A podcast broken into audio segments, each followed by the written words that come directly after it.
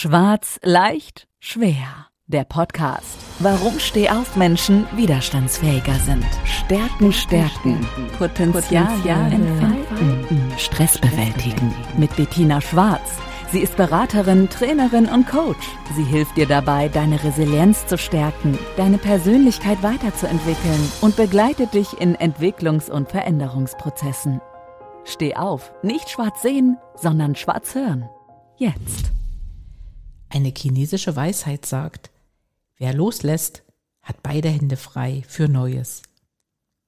Ja, und jetzt erstmal Hallo und wieder herzlich willkommen in einer neuen Podcast-Episode. Ja, und du hast richtig gehört, es geht heute um das Thema Loslassen.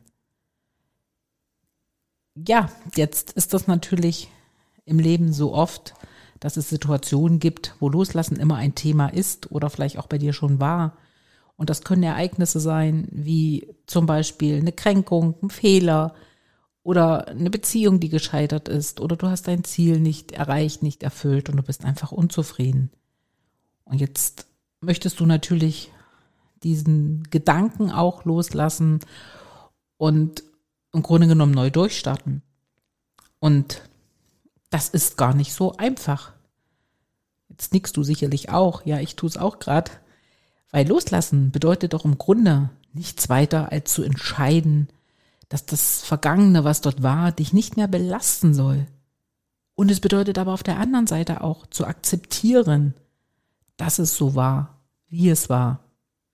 Und Akzeptanz ist oft auch nicht einfach, weil man ja doch immer noch mal versucht, nachzufassen und zu regulieren und doch zu gucken, etwas zu verändern. Aber glaub mir, es gibt wirklich Dinge im Leben, und das sage ich auch aus eigener Erfahrung, die kannst du nicht ändern. Und da hilft es nur einfach zu sagen, es ist so, wie es ist und ich akzeptiere es. Und auch beim Loslassen geht es manchmal wirklich darum, dass man sich ähm, von dieser Enttäuschung, die man erlebt hat, verabschiedet weil du kannst es eh nicht mehr ändern. Es ist ja so passiert. Und loslassen, das kann ich dir auch bestätigen, ist im Grunde, im Grunde eine ganz klare Kopfsache. Und jetzt habe ich hier für dich so drei Dinge oder drei Tipps, wie du es auch immer nennen willst, die du mal ausprobieren kannst, die du nutzen kannst. Und da wäre der Punkt eins, mach dir bewusst, welche negativen Auswirkungen das Festhalten auf dein Leben hat. Also schreib dir ruhig mal auf, in welchen Bereichen dich das vergangene Erlebnis so beeinflusst hat. Der Punkt zwei ist, entscheide dich bewusst, loslassen zu wollen. Weil wenn du diese Entscheidung für dich getroffen hast, kannst du dich bewusst immer dann stoppen, wenn deine Gedanken doch wieder zu dem Erlebnis schweifen. Und sage in diesen Momenten ruhig ganz laut, Stopp!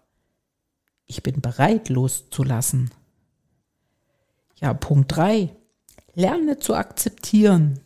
Zu akzeptieren, dass es so war, wie es war. Ja, die Welt ist nicht immer gerecht. Und auch andere Menschen verhalten sich nicht immer so, wie wir es uns wünschen.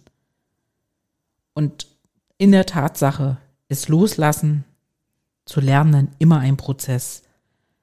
Es wird dir nicht von heute auf morgen gelingen. Aber du kannst jeden Tag einen kleinen Schritt machen, bis das vergangene Ereignis dich nicht mehr beeinflusst und immer mehr und mehr verblasst. Und vielleicht helfen dir die drei Punkte dabei, das umzusetzen. Weil eines ist auf jeden Fall wichtig. Denk weiterhin positiv und freue dich auch auf das, was in der Zukunft kommt, auch auf neue Herausforderungen. Hab auch keine Angst, das Loslassen, ja, das kann dich immer wieder einholen. Aber du stärkst dich. Du stärkst dein Selbstwertgefühl und du, du stärkst dich selbst, du stärkst deine Widerstandskraft und das sind wichtige Kompetenzen und zugleich auch Ressourcen, die dir helfen, deine Resilienz zu stärken und auszubauen.